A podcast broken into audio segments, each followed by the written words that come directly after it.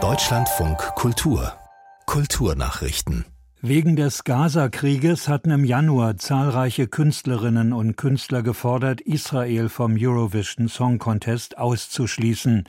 Nun ist klar, die Europäische Rundfunkunion erlaubt die Teilnahme Israels an dem Musikwettbewerb. Es gehe um eine unpolitische Musikveranstaltung und einen Wettbewerb zwischen öffentlich-rechtlichen Rundfunksendern, nicht zwischen Regierungen, teilte die EBU in Genf mit. Der Eurovision Song Contest findet im Mai im schwedischen Malmö statt. Der internationale Eisvogelpreis für nachhaltige Filmproduktionen geht an die Filme Die Schule der magischen Tiere 3 und C'est le monde à l'envers, auf Deutsch Die Welt steht Kopf. Ausgezeichnet werden die Filme, weil sie die Stromversorgung und Transporte während der Dreharbeiten besonders schadstoffarm realisiert haben.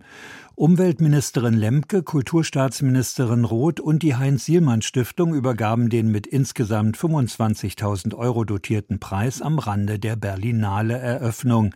Die Grünen-Politikerin Lemke sagte bei der Preisverleihung, ich liebe diesen Eisvogelpreis. Er ist wirklich ein hervorragender Anlass, um zwei sehr, sehr wichtige Themen miteinander zu verbinden, nämlich Kultur und den Schutz unserer natürlichen Lebensgrundlagen.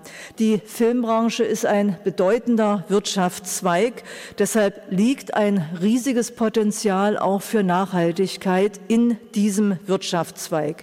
Die Autorin und Publizistin Caroline Emke wird für ihr Werk mit dem Kasseler Bürgerpreis Das Glas der Vernunft ausgezeichnet. Emke habe sich in ihren Büchern, Essays und Reportagen den Fragen von Gewalt und Entrechtung zugewandt. Das teilte die Gesellschaft der Freunde und Förderer des Bürgerpreises in Kassel mit. Emke werde dafür geehrt, wie sie mit analytischer Klarheit das Rückgrat der Demokratiestärke und der Empathie ihren Raum gebe. Die Auszeichnung Auszeichnung wird eben im September in Kassel verliehen. Sie ist mit 20.000 Euro dotiert.